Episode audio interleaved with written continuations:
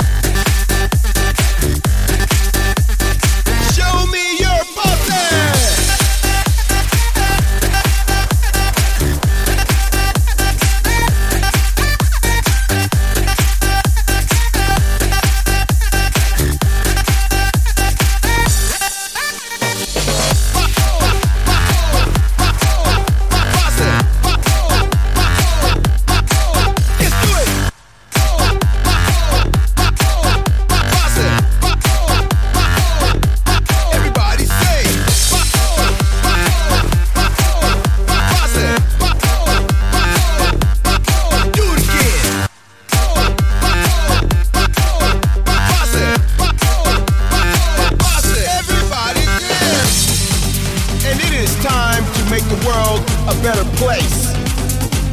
So get ready, because now